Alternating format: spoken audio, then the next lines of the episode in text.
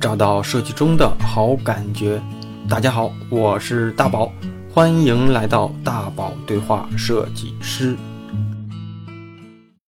大家好，欢迎来到本期的大宝对话设计师。前段时间约了几个同学做了线上的对话。几周前的一期节目名叫《我不想做设计，但转型不成功，接下来的路该怎么走》。就是和其中的一位咨询的同学做的一场对话分享。那期节目啊，也是戳中了不少同学的痛点，所以啊，引起了大家好多好多的共鸣和互动的留言。这一期啊，我相信又是一个共鸣很强的节目。从标题大家应该也能猜到啊，这位同学遇到的三个问题，肯定很多人也都遇得到。一个是面试时候要做的测试题总是过不了。第二呢，就是不少同学会去找很多的。第二呢，就是不少同学会去网上找很多的设计课程和资源，但这种自学模式呢，进步很慢很慢。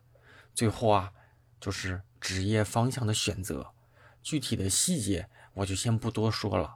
我觉得呢，开头的铺垫，如果这些问题你也遇到到，那你直接听就完了。哎，老师你好，然后我是一五年。工作，然后到现在也呃，工作时间也有六年了。然后我上大学学的是广告学，但是没有美术基础。嗯。啊，然后对我上大学学的专业学的东西比较，就是比较多，但是就是什么摄影也学了，文案也学了，那个公关也学了，但是学了很多，但是其实吧，啥也没学到。嗯。然后。上大学也学了一些软件课，然后后期，然后老师也那个带着我们做了几次比赛，然后就对设计接触了一点，所以还是比较有兴趣的。嗯。然后一五年毕业以后呢，就是进入了一个电商公司。嗯。然后这公司还是挺出名的，人也挺多，设计人员也很多。然后一开始你就是啥也不知道，开始在那公司。慢慢的学习，学习，嗯，在那公司工作了不到两年，一年七八个月好像，嗯，一年七八个月时间，后来自己就就是辞职了嘛，后来又换了两家小公司，嗯，啊，然后对，现在就是想重新换工作，所以就就就有些迷茫吧，一方面又觉得自己在面试的时候遇到了一些也没有那么理想吧。然后也觉得自己可能就是美术基础也没有基础也没有比其他的人的基础那么好，嗯，所以每次换工作的时候是我比较就是自我怀疑很很很就是最那个的时候，所以就是每次换工作之前我就在努力的学课程自学一些东西，然后最近想换工作也在学一些东西，也在学课什么的，然后学着学着突然又觉得。好像就是为了市场，就是为了更好的去找工作而学习，但是嗯，在反正就是学着我我是前一个月学了 C 四 D，学了一个多月，然后也是每次按照课程里面的老师留的作业，然后认真的完成。学完了那个课程之后，然后我现在紧接着就学习了那个。画画课，画画课就是我正在学习的现阶段，我又觉得好像自己又迷失了，我不知道，好像一直在为了学而学，就是为了找一个好工作而学。嗯。嗯，对，好像就是突然迷失了方向。嗯，这么说哈，就是你你好像一五年开始工作嘛，首先是你说你为了换工作。那你这几次换工作，包括说你到现在换工作的核心理由是什么呀？其实第一份公司那个公司挺好的，在那个公司学到的也挺多，但是因为就是一开始毕业就进入那公司，薪资比较低。嗯。那个是因为纯纯是因为薪资的原因。那你做的好的话，不是就可以往上再去涨一涨吗？当时也提了，但是那公司为了上市，人员什么的。人力成本减少，反正也没有留我们。然后我当时呃和我们组的另一个人一起离职的。然后他是我们那个就是品牌下面的主设，我是辅佐他的。然后我们俩对。那你那你第二次，包括说到这次换工作的理由是什么呀？这次工作一呃，说实话，我现在这份工作就是很清闲，我天天一个星期去上班，可能我的实际工作时间可能就就是完整用到我的时间，可能也就一天时间，很大部分时间我就就没有那么多事情需要我来做，所以我就用那个时间来学习嗯，然后那我听下来就是工作清闲，钱还可以，但是我就想换。但是也是因为我觉得现在有孩子了嘛，然后就是生活压力呀，工作，工作上虽然没有压力，但是我觉得马上三十岁了，就觉得哎呀，自己好像要变得更优秀一点，要努力一点，就好像自己，就像您之前那个说的，好像自己的能力匹配不上自己的欲望。嗯嗯，对啊，能力匹配不上欲望啊！你是零八一八年开始在这家公司的吗？嗯，对，一八年就是闲了三年。嗯，前期有一年还挺忙的，后来就是慢慢。那就是后两年闲了两年。嗯。呃，闲了两年，然后到换工作的时候才想着去学这些东西。嗯。那为什么？就是你自己也说了嘛，就是能力匹配不上欲望，然后呢，欲望一直有，但是能力为什么卡到最后这个要换工作的时候才开始学呢？嗯，我觉得人都有。惰性嘛，就是在一个舒适的环境中，时间长了之后，自己慢慢也变得懒惰了。然后到换工作的时候，突然危机意识很明显了，所以就学起来了。那就其实那没什么好说的，其实你这个问题特别简单，就是就无非就是咱们现在没有市场，没有竞争力，但是空了这么长时间，你都没有这个意识去学呀，不应该说闲下来就应该找事儿去搞嘛。公司有事儿搞公司的事，公司没有自己这些课程，应该你入职第一天闲的时候应该有打算。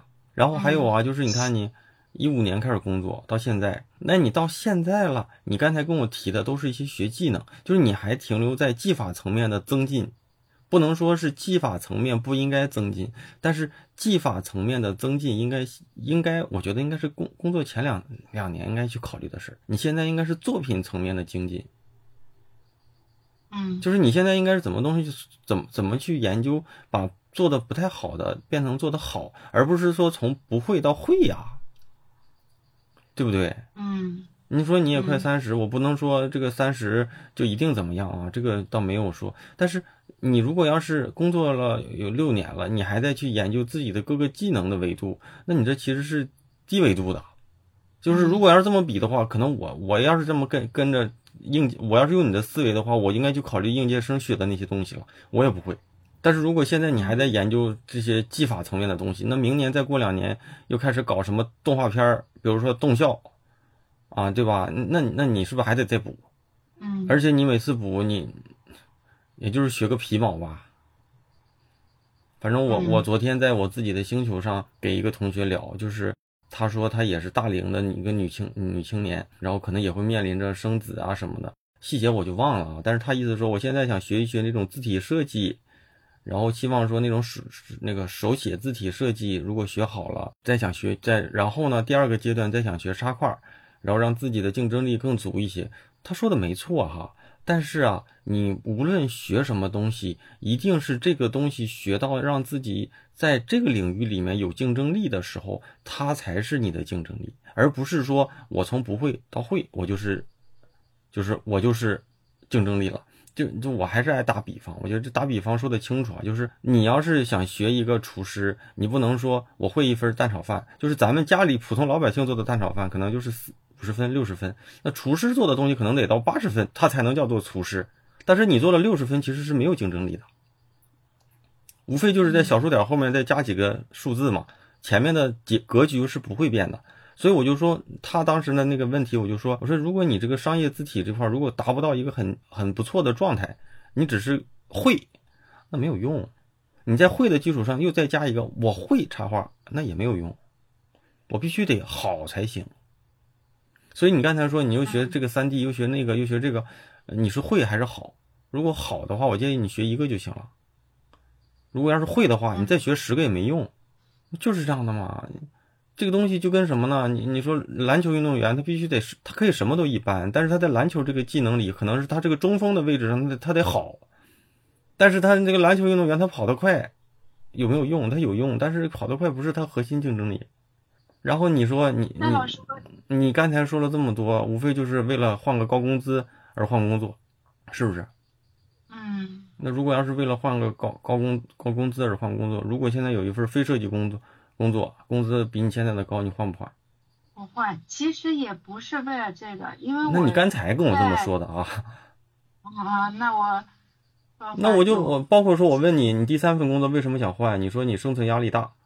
我说那你闲了两年，为什么不一直学？为什么到换工作才开始学？你可以再说，有些信息，如果你觉得刚才没说全，你可以再说。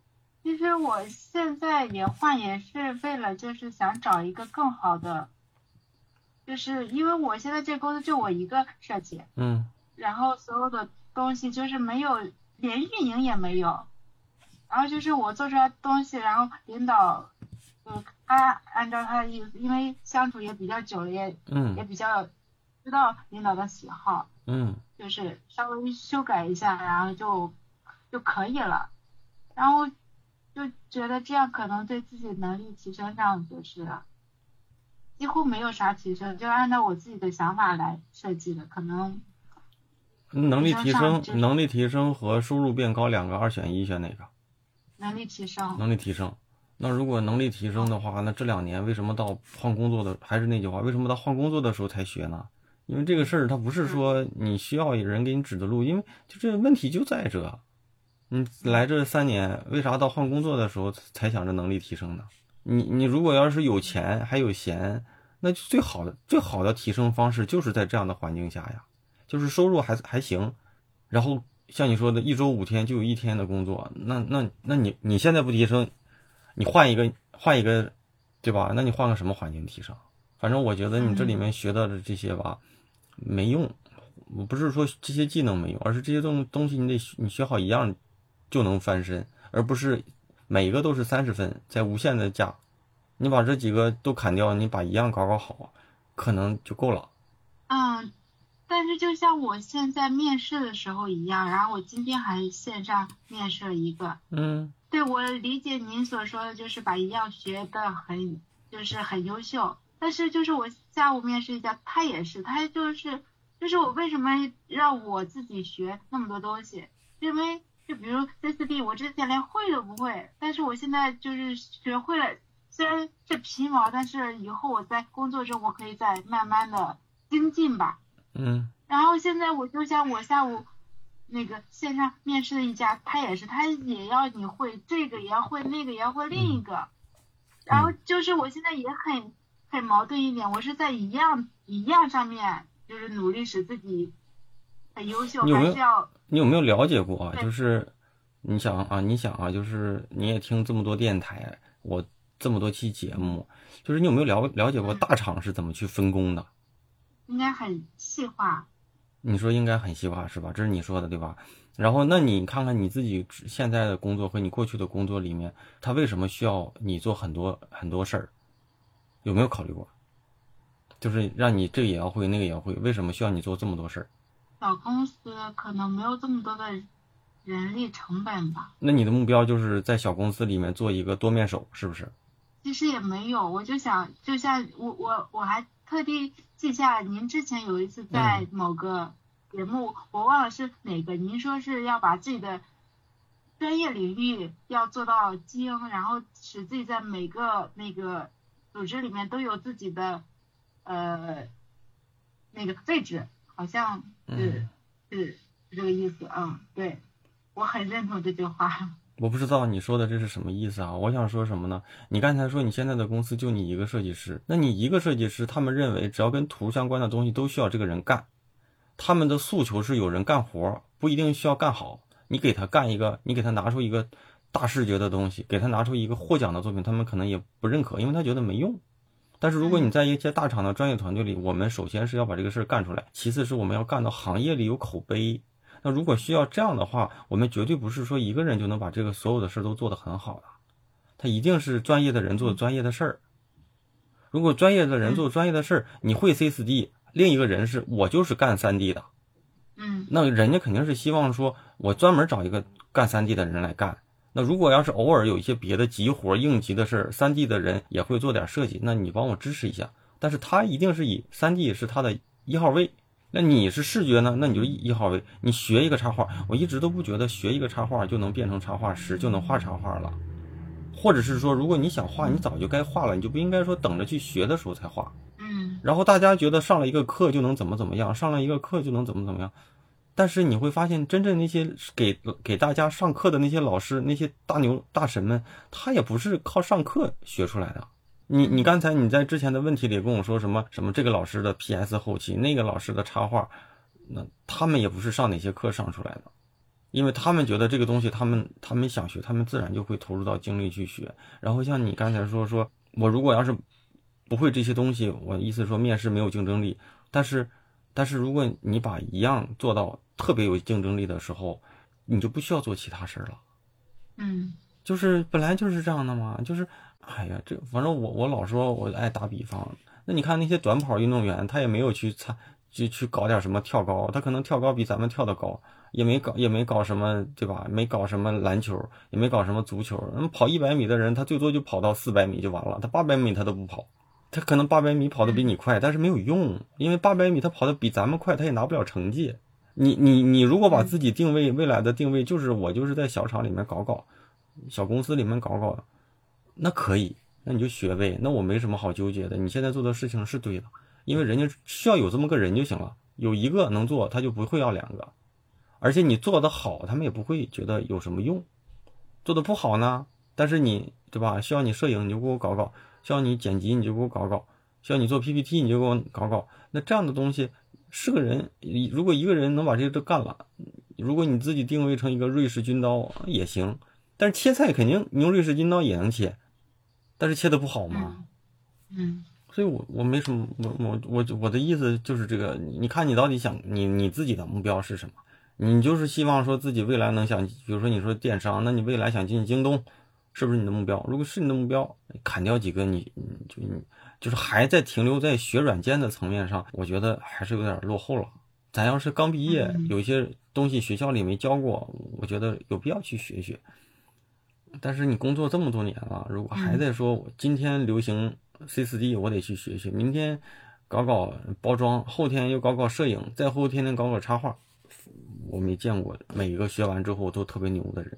反正你你你也上过这么多站酷的那些呃人气设计师的课，这些人气人气设计师的课，他的技能每个老师的技能有多过你吗？你看看你学过后期对吧？网页设计。对吧？然后插画设计，然后又 C 四 D，对吧？这是这这是自己你说的，你说你都学过这些，还都是一些知名的一些人气设计师的课，他们学的东西有你多，他们会的东西有你多吗？如果要是按照你这种逻辑，如果要是对的话，你早该成事儿了呀。如果你要是早该成事了，我觉得咱们也没必要去再去说说这些浪费时间的对话了。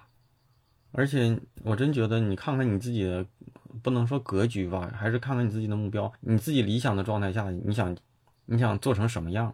你的期待自己的一个职业状态是什么？你跟我说说。职业状态。对，就是你现在如果让你面试，让你求职，你最想进什么公司？你你想拿多少钱？你想你想做成什么样？你有没有想得很清楚？对，这个也是最近在面试的时候比较迷茫的一点。嗯，你说说。因为现在面试也主要是两个方面嘛，就像您说的那种小厂，什么都需要你做，既要会这个，也要会那个。另一个就是做专门做那个电商设计的，所以我我我也很我我是选一个小厂，还是选一个虽然某个做那个电商的也不是很大，所以我就想我到底是应该如何选。如何选？嗯，这个东西你应该问你自己呀。就是这个没有什么好坏呀，每一条路做好了都有自己的发展方向，这个东西可没有什么好坏。你你把自己的命运问问别人，你说面条好吃还是馒头好吃，我该如何选？那我我不知道该怎么给你建议，或者是说你自己在意的是什么？对，然后听完您上面说的那段话，我现在好像。明白了，因为就是我其实特别怕的，就是别人让我去决定他的命运，这个东西咱们可不能乱说。或者是说面条和馒头它不分好坏吧？你自己要看看你自己想做什么。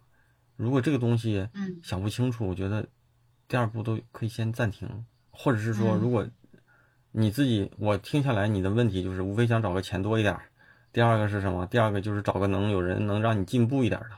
那我觉得这两个你刚才那两个方向都能解决这个问题啊。那如果这两个方向都都能给你提供一个钱更多一点儿的，有人专门更好的人来给你一些建议的，那你选什么？然后你还不知道怎么选的话，那我怎么知道？啊那这种话对不对？那我那我怎么知道？你的诉求如果人家达到了，你你对不对？那怎么知道？哎呀，这些事儿其实都挺基础的，因为不是说这些题这些话题不值得聊，而是就是如果你的目标特别清楚，可能大概率你都知道怎么做。那只是咱们来聊你在做的这个问题上遇到的困难，关键就是你你不清楚。如果你不清楚，那别人不可能比你还清楚你自己。所以一开始就问你嘛，你到底想要什么？你说你想换个工作搞钱钱多的，那我说那如果不是设计，你愿不愿意？然后你说你想找个能提升的，那能提升的那是是一个方向，那能提升的方向里面，小公司里面能提升和电商设计里面都能提升，你选哪个？有答案吗？没有答案。那对呀、那你都没有答案，让你选两个机会都给你了，你都不知道选哪个，那别人怎么说呀？我真觉得吧，就是如果自己哈、咱回回到前面啊，就是如果自己、呃还是通过技能的多去增加竞争力，那一定不是一个职业设计师一个发展的良好的一个方向。就是如果你觉得你自己不行了，你就去补技能，那我觉得你可能还是在设计的相对来说比较低的一个阶段。我不是说去贬低同学啊，但是你自己你更应该去想一想，嗯就是那如果要是这么说的话，按照你这样的逻辑的话，那大师应该是会的技能最多，对不对？那咱们看到那些设计大师，理论上来说，他应该会一百多个软件，他应该画会两百多个插画风格，他应该会 PS，他应该会修片。那原因在这个老头儿应该每天就是在研究怎么摸索软件了，但是不是啊？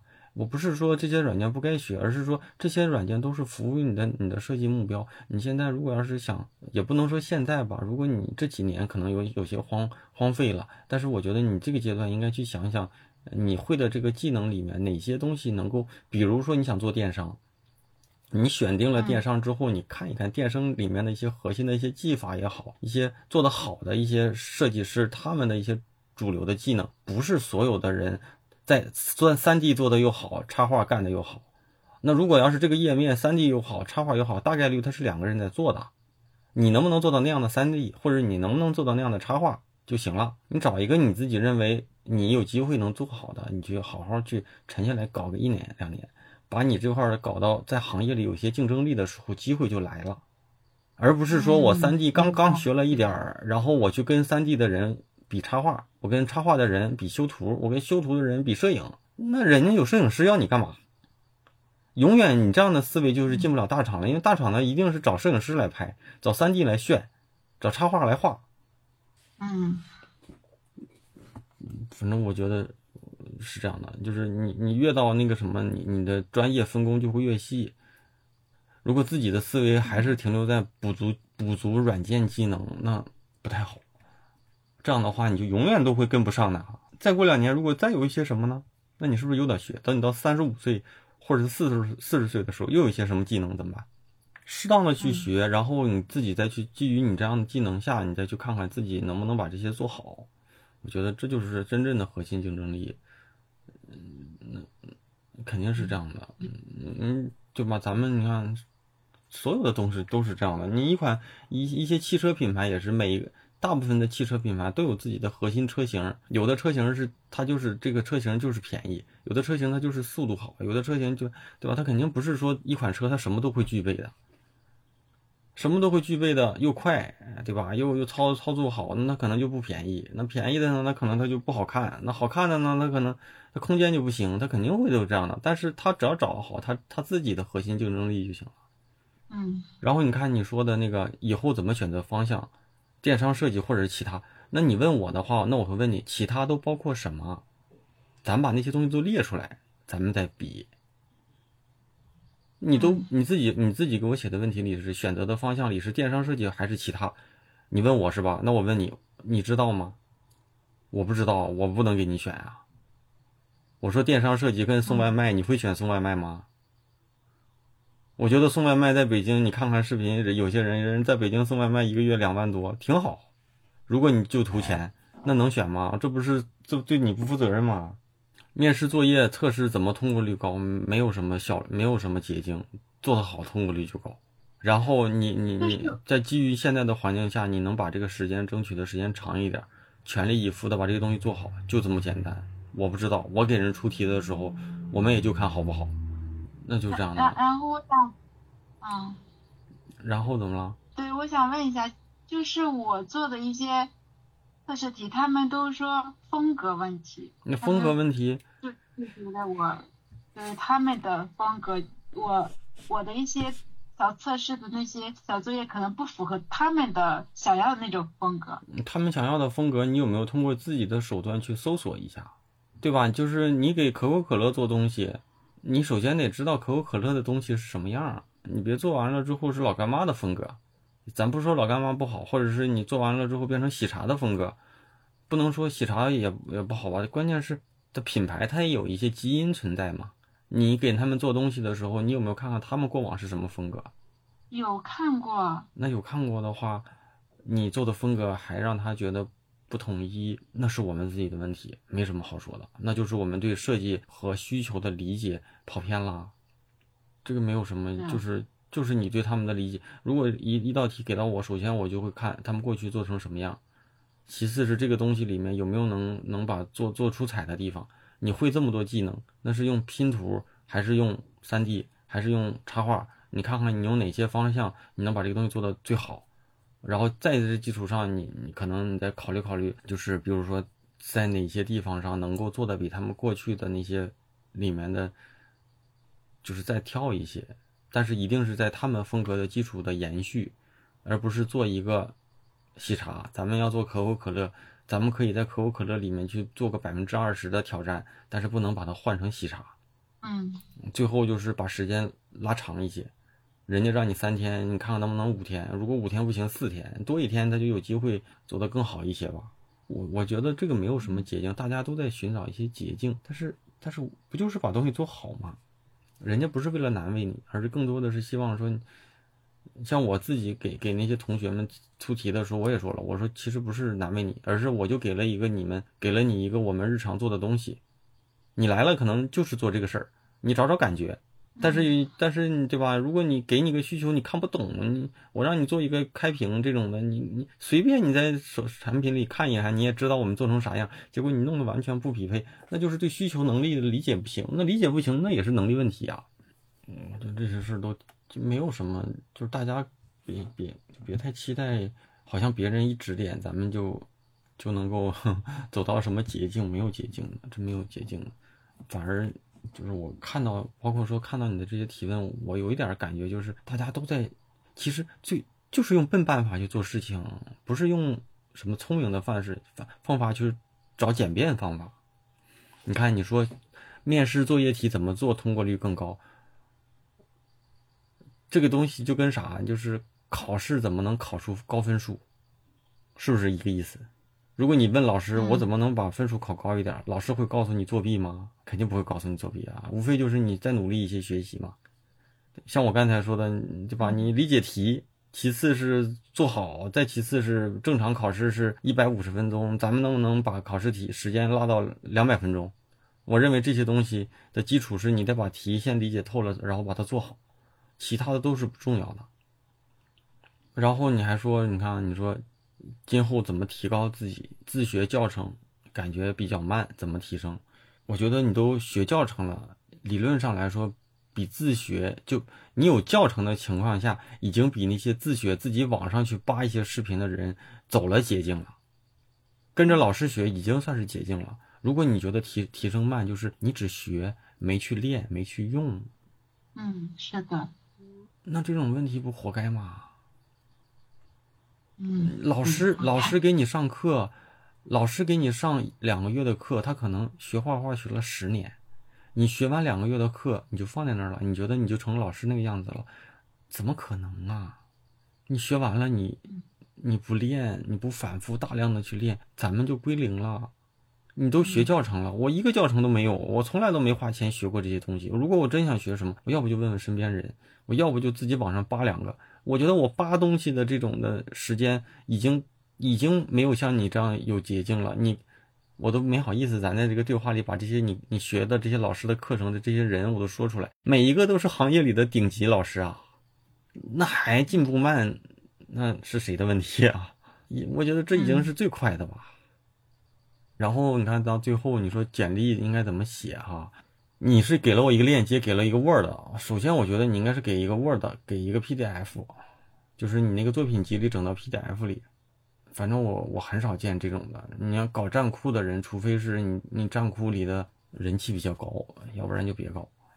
嗯，明白，行。然后你这里面很多东西吧，你很多东西你就没有删减，你没有删减的话。你可能上面你你放了，本来你要展示十个东西，里面有八个东西还不错，两个东西一般般。但是你这里面有二十个东西，还是八个东西还不错，两个东西一般般。但是还有，可能还有十个东西是一点都不好的。所以你这个不好的东西就会严重的就影响别人对好的东西的判断，甚至找不着。你把你所有的东西都放进来的话，别人怎么能看到好？你给我看的这个链接里面。一二三四，一二三四五五十五，十六个东西。你十六个东西里面，我可能可能有有两个东西还不错，但是但是在十六个里面里面找两个和在八个东西里面找两个的概率，那肯定越多的东西对别人的干扰就越大呀。你精简精简，然后这里面的东西太随意了，就是你让别人看到你东西的成本太高了。我首先得打开你这里吧。然后呢，我再看这里面，因为这么多，我就得去选。那如果我呢，你给我安排好了一个顺序，我就会在你的顺序的节奏里面去看你的东西。但是你这里面没有节奏，那我看到的时候，我一下子可能看到中间这个这个卡通熊，那卡通熊可能偏偏就是你做的不太好的那个，那我一下可能就觉得这都没什么意思啊，就挂挂掉了，不就是这样的吗？你要是真是希望你你弄个 PDF，你把你好的和不好的你删减一下。然后呢，你你自己去基于你现在的东西，你去前后的你去编排一下，哪些东西往前放，哪些东西往后放，哪些东西给删掉。我觉得这是基础逻辑吧。然后是你要是听节目听得多，你我不知道你听我电台听了多长时间。每天都在听。你是什么时候开始啊？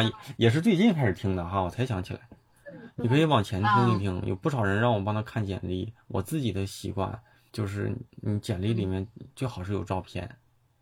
我觉得简历包括说面试吧，但是我觉得有一些面试官或者是怎么的，可能会有那种不尊重。比如说现在都线上面试，我相信是有些人会就是关掉视频什么的。我觉得关掉视频那是他有他的什么考虑。这东西就像什么呢？就是就是你放一个照片，不是为了增加你的什么颜值分什么分，而是我觉得这样的话会更真诚一些。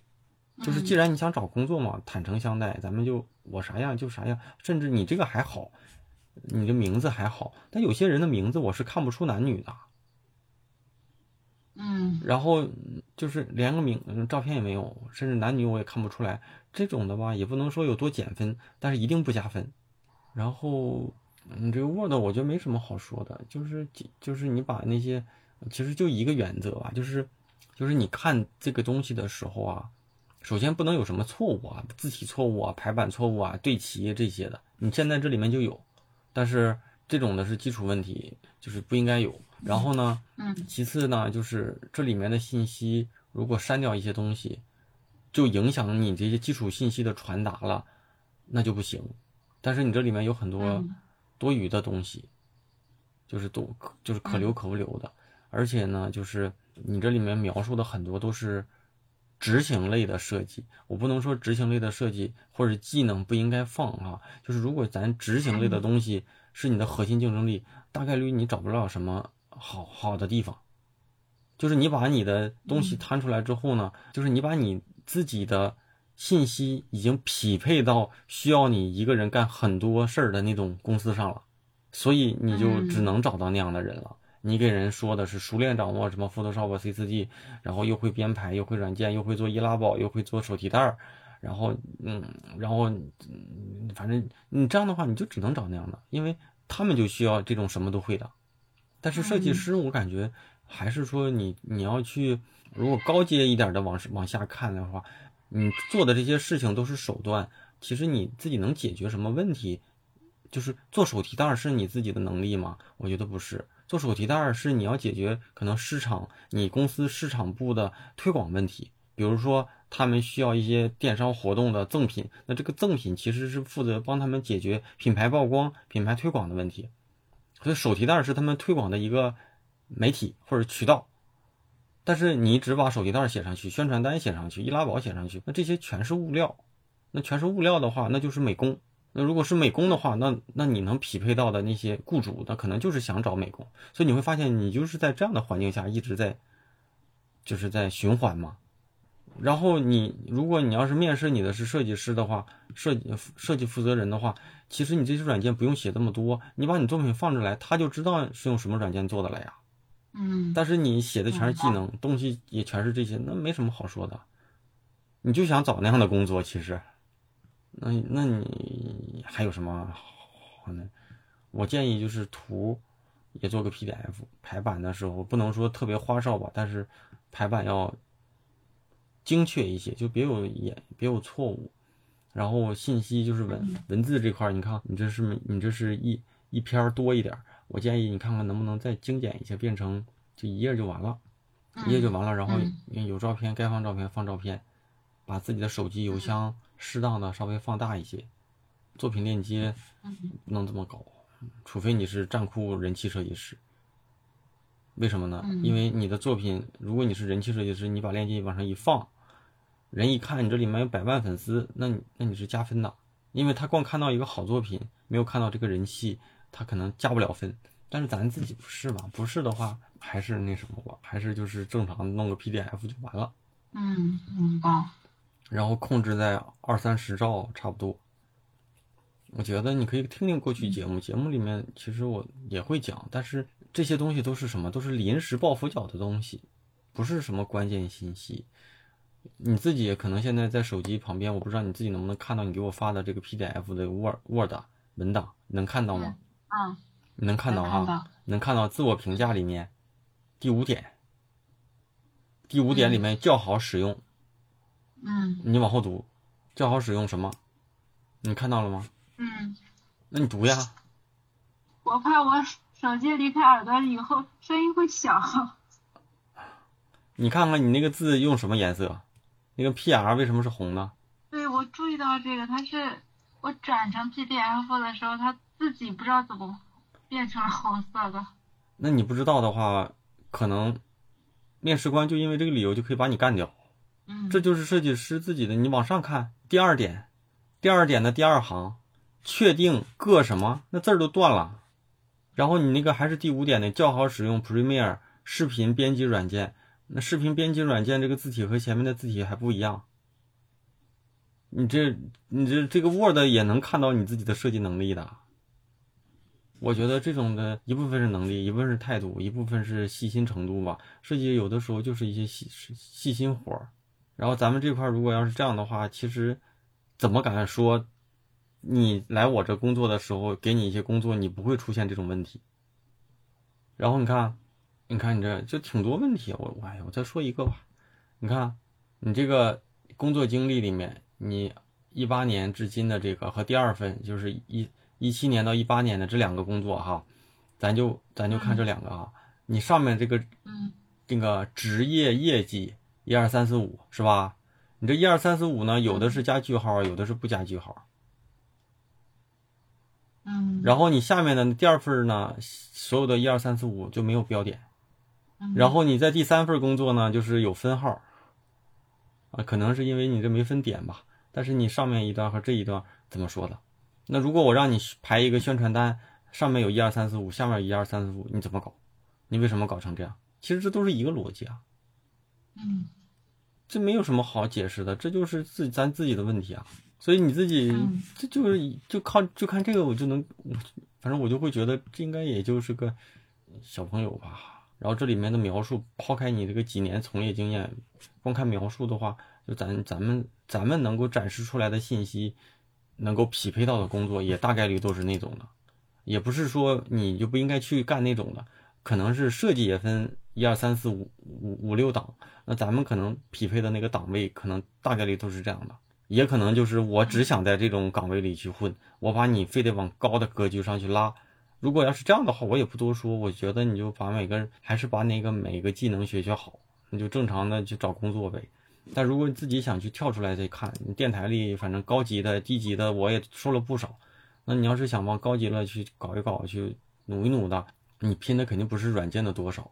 那如果要是你拼的不是软件的多少，那你就找找找哪样，你看看你自己觉得你能学好的。你也是学广告出身的嘛？那学广告出身的也不能说是太就是太太偏门了，也算是匹配一部分嘛。那匹配一部分呢，前提下你得找你自己的核心核心的那个什么。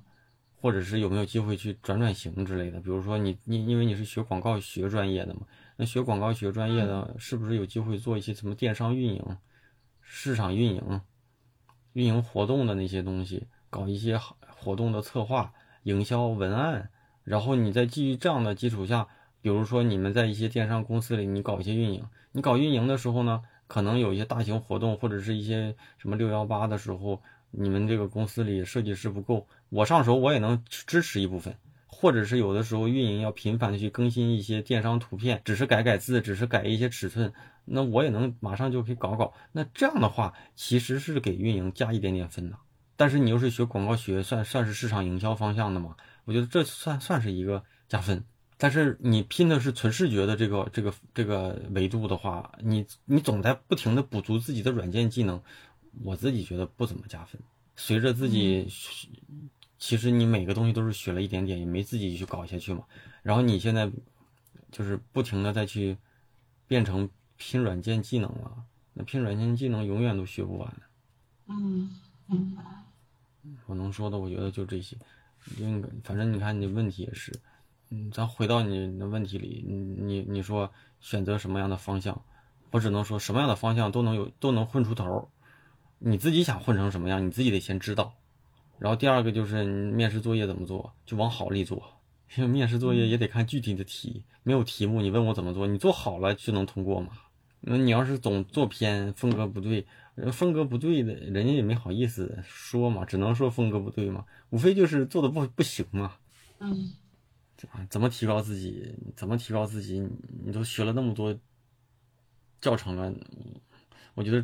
没有什么招儿，我觉得就是你做一件事情最底层的驱动是什么呢？最底层的驱动是你想把这件事儿长期的做好，你要把这个事儿变成一个长期主义。我今天还在那个，就是我那里面星球里面写了一段话，也没给同学答疑，就是我看到一些同学吧，他会基本上是天天或者一两天会给给自己在那里面去做一个反思，有的是做一些练习，然后我给大家说，我说说我最近看到大家的一些。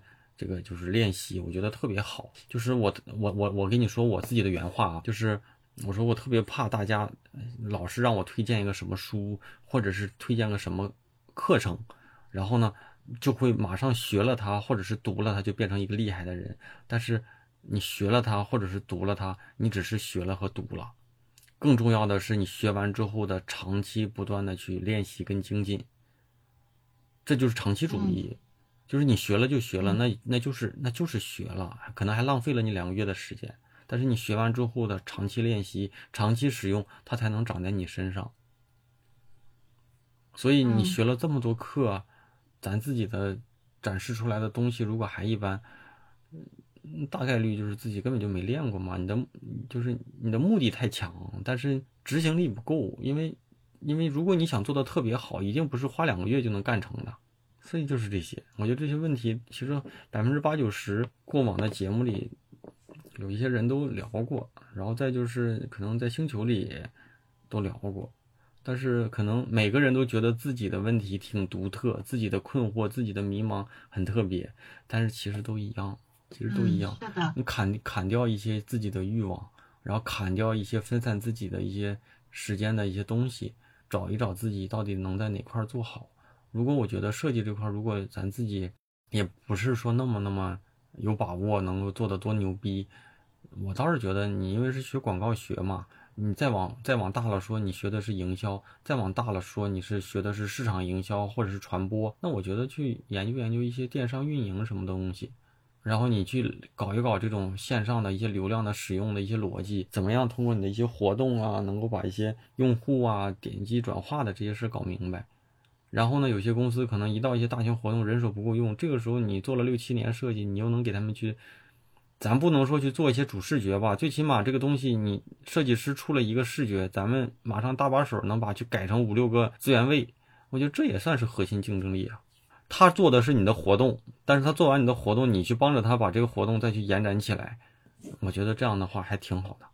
而且一些营销的一些东西，咱们也是有一些沉淀的嘛。你现在觉得你自己没用，但是你可能一学，你会发现跟你过去大学学的那些东西还是有一些会有一些连接的。就这样的话，有可能也是一个方向吧，还是看自己。但是不停的学软件一定不是一个好方向。或者是说，现在咱们如果这么想的话，大概率还是个美工思维。你在展示你自己的技能，全是手提袋、宣传单啊，会这个软件，会那个软件。反正你要是应届毕业生，你展示自己会什么软件是有情可原的。你后面的时间，你更多的是展示自己的作品。我不在乎你会什么软件，你作品好就行。但是你用好，嗯，对吧？你藏手提袋、背景板什么线下物料。对不对？会 C4D，会 PPT，那这些东西，就是如果你拿这些东西来让人筛，那那他们筛你的那些公司都是一些基础的小公司嘛，他们也可能就懂这些，嗯，所以就这些嘛。怎么你都不说话？我说一个小时了。对，我突然理解到，就我可能之前就局限在自己的一个小格局里面，而您的视视野是比我就是在我的之外，我突然就是啊。明白了啊，是的，好像是我的太局限了。其实我不，我不，我倒是不觉得说，设计师不应该去，只能去做什么高大上，只能进那个，那是一个发展方向。其实每一个设计维度，你既然能找到工作，你既然在这个市场里工作这么久，就是说明什么？就是说明中国的这个整个的这个市场的容量、包容度它是高的。有人就是去给奢侈品做，那可能全球。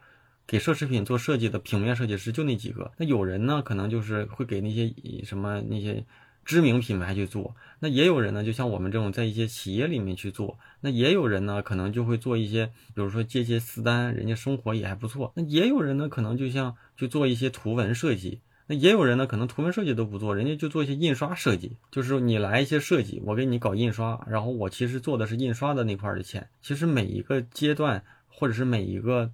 段位都有每个段位的市场需求，就是如果我我倒是不希望把你去搞的什么高大上，这些没必要。但是如果你觉得你自己做的这些事情、这些事儿是你觉得能够给你带来一些成就和快乐的话，嗯，那你就这么做下去也没什么。但是我发现就是越是可能在这个圈子里，嗯，可能工作的不是特别。牛的那些同学们，就可能分有的是年轻，或者是怎么样，大概率，或者是给我的感觉就是特别希望我能告诉他，你去读这本书，你去上这个人的课，你就牛逼了。所以我就会有这种困惑，怎么可能牛逼呢？嗯，如果要是牛逼的话，那些老师不都是上完课才能牛出来的吗？关键是这些人也没上过什么课呀，就这些人最多就是能给你入个行。你学了人家两个月、三个月，甚至四年的大学，也就是入行，甚至有些人就会说我在大学里什么都没学会，那你活该呀。那为什么说你说的那些什么摄影啊什么的，大学都学，我上大学也学。大学给了你这么多专业维度的课程，就是想筛选出你对哪个东西感兴趣。你真希望说大学又教你排版，又教你摄影，又教你文案，最后你出来成为一个什么都会的人吗？那你找一个这样的人呀？没有这样的人呐。大学给了你这么多机会，就是想筛出来。比如说你干着干着，你上着上着，你就喜欢写文案，然后你可能就是想进广告公司里当文案，或者是你变去到一些什么娱乐公司去写写剧本、写写策划。那那那那是那是大学的能力，他不可能说教完你之后让你把所有的东西都能马上投入到市场，不可能。那你去学学那些职业技能可以。修车对不对啊？厨师、挖掘机，那教你摁哪个钮，那就是摁哪个钮；教你怎么搞，就是怎么搞。教你那个，我记得上大学学学驾驶、学开车，教你这个轮儿方向盘盘几下到哪定就到哪定。但是不是啊？咱们真正学的知识更多的是，其实大学就是给你一个选择、不断探索的一些机会啊。那有些人可能上着上着就觉得我学的是设计，但是我可能就因为那那次学的动画，对动画感兴趣了。我毕了业我就想干动画了。我上大学的时候学摄影的时候，我还拿我们那个当年的那个摄影的那个第一名，就是那课程的第一名。那个老师只只夸我说，意思说他的可能拍十张，可能八张都不错，我可能拍了十张都不行，但是有一张就比他的所有的照照片都牛。意思说我摄影有天赋，但是这么多年过去了，我自己觉得我还也不喜欢摄影。碰巧哪家拍的还不错呢，就拍的不错了，无所谓。嗯。所以你自己不用说什么格局高还是格局低，但是自己知道你自己缺什么。但是万事都得想着你做的这些事情不可能立竿见影的见到效果，嗯，你就就长期的来吧。你你学什么东西，学完之后反复练、反复用，不是学完就会啊，是学完得用，用完得练，练完得不断的去磨，你才能厉害。要不然的话，学完就是学完，学完还是什么都不会的，肯定什么都不会的。行吗？还有什么想？我觉得咱们可以再聊一聊的。我觉得差不多，我能讲。对，现在就是我突然就跳出来了，就我可能之前一直在学软件、学基础，但是我现在就是好像听了您一番话，我就觉得需要学一个思维。然后就像您说的，我的我做了一些小的那个题目就。和他们的理解很不一样，然后我意识到这可能就是我设计的思维的问题，然后我如何我就是就是你可以听听过去的，对，你可以听听过去的我有一期节目叫大概就是一个三线城市美工的什么焦虑啊什么的，我忘了。那个题目大概就是这个，很早之前呢是一个沈阳的小伙子，啊，可能有一些观点跟你很像。他就是为了去搞电商，然后去学摄影、学后期、学修图，最后学的眉毛胡子一把抓。你听一听，我记得那次那次节目里评论还挺挺多的，有很多像你这样的，就他们觉得不断的增加自己的软件技能，就是给自己不断的去提升职业竞争力。反正你可以听听当时我怎么说的，嗯嗯，听听，然后反正我觉得，既然说咱自己能能一直这么工作。就说明市场上有你可能现在的这么一个生态位啊，这个词儿统的生态位。但是你如果在你自己的生态位里面，你我觉得最好的方式就是你找找你自己的职业目标，有没有做你现在这样的事儿做的比较好的人，你去看看他的一些能力模型是什么样，就是他会什么东西。就如果这个人你是你认为他做的比较好，他也不是什么大师，只是说人家可能在北京人进了一家你觉得你努一努也有机会成为的那样的一个公司，然后收入呢可能比你现在高，高高一些或者高挺多，但是又不是属于那种年薪百万那够不着的那种。然后呢，你看看这样的人他有什么能力长板能力能力长板的这些东西，哪些是你自己能补上去的？可能这个人就是三 D 做的好，然后呢一直他就是。对吧？那咱们就学一样。那如果你觉得三 D 不行，那你看看你自己行不行？或者是你看看有没有身边的这样的人，设计师出身的，但是最后去转型，比如做上一些，做了一个做了市场营销，或者做了一些运营什么的，你也可以去关注关注。我觉得多给自己一些机会，也不一定是件坏事。你看到这样的人的时候，你照着他们的一些方向去做，可能你就成了。真的，要不然的话。就是你搞清楚自己到底想要什么。你刚开始问你，你都说不出来，那我就更说不出来了。嗯嗯，行呗，同学，那就那就这样。节目听完了，我是大宝啊。这场对话的第二天，我就收到了这位同学的留言，看完啊也是挺感慨的。我给大家读一读，他说：“感谢昨晚大宝老师的指点，今天听完了三线城市淘宝美工的那一期。”老师的点评一针见血，也特别的中肯，让我醍醐灌顶。我自己总结了一下：一是不要贪权，要形成自己的核心竞争力。企业要的是你某一点，而不是一堆小点。第二呢，要慢慢沉淀自己的内功，注重设计思维的培养，审美和眼界的拓宽，这才是支撑设计师走得更远的路径。大宝老师，电台一定要坚持做下去。您的电台啊，就像灯塔一样，给我们这些迷茫的设计师指明了方向，也像一个大家庭，让我有种归属感，觉得自己并不是一个人。最后呢，祝。大宝老师一切顺利。反正呢，我觉得，呃，我在节目里怼了大家一顿，最终呢，可能某些话对大家有些帮助，给了我这样的反馈啊。其实我看完是挺感动的。不管怎么样啊，电台会一直做下去，也希望大家听完这期节目，也就多多给我留言，多多给我反馈。那定期呢，和大家做做这样的互动咨询呢，似乎总能给更多的同学一些小启发和帮助啊。未来呢，也会时不时的做一些征集。如果你也遇到某些问题困扰着自己，且我觉得这些问题挺值得一聊的哈，那我会约你做这样的对话。那如果你希望更快啊，而且更个人的收到我的一些建议和解答，最高效的方式啊，就是加入我的知识星球。在星球里啊，我算是一个给大家提供服务的人。当然呢，通过给大家建议，其实我也在成长，也在不断的思考。这就像这些年我一直。坚信的观点啊，就是这个时代最好的投资就是让自己更有竞争力啊。开设星球，我觉得这是一种方式吧。那在星球里呢，给大家做了很多专业的、深度的答疑，大家关心的问题和我认为有帮助的观点和知识，我都会在星球里，在大家给大家每日的更新解答。那还是那句话，星球我都是还是那句话，专业的问题我主要还是在星球里作答，因为它毕竟能沉淀。过往的内容嘛，无论什么时候加入的同学啊，我都觉得，呃，就是你都能够看到第一天大家的提问和你最新你想获得的一些建议的答案啊。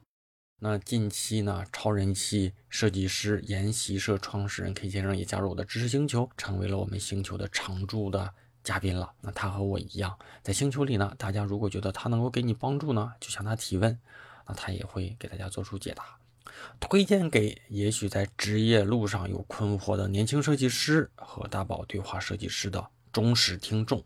加入方式万年不变啊，在我的公众号大宝频道里回复“归队”，归来的归，队伍的队，就能收到一个弹出消息，扫码呢就能够加入了啊。有且仅有这种方式，我称其为这是你跟我之间的暗号啊。虽然是付费社群，但现在一定是进群最好的时间。每一次我都会重复，就是种一棵树最好的时间是十年前，第二好的时间呢就是现在。只有进群的老同学才知道这里到底有多大价值啊！节目的结尾再次感谢一下给节目打赏的同学们啊，推荐大家在我的公众号里面打赏啊。第一位同学小北斗啊，第二位同学叫敢行坚持。第三位同学是一位老同学啊，叫 X Dream。下一位同学老同学啊，猪猪。在下一位是我们的铁瓷八大名小兄弟啊，再就是我们的冬雨已逝小兄弟啊。再次感谢一下上面给我这个节目打赏的同学们。如果你觉得，呃，我的一些话能够触动到你呢，有留言呀、分享呀、推荐给身边人。如果呢，你也希望跟我一起成长呢，加入我的知识星球。如果呢，你觉得这还不够，而且你觉得我的一些观点呢，能对你有一些影响，在你能够下单的任何电商平台和书店里面去找一本书，叫《写给大家的设计答疑书》啊。那我的书呢，也刚刚加印了。那后期呢，可能我会因为这个加印给大家带来一些小福利吧，我还没想好。那总之呢，再次感谢大家啊！咱们这一期的节目差不多了，嗯，下周三晚上的十点钟左右啊，网易云音乐、喜马拉雅、站酷也要再次上架了啊。然后蜻蜓、苹果播客等主流的音频平台会同步的更新啊。咱们就下周再见了啊！下周不见不散，拜拜。Sometimes you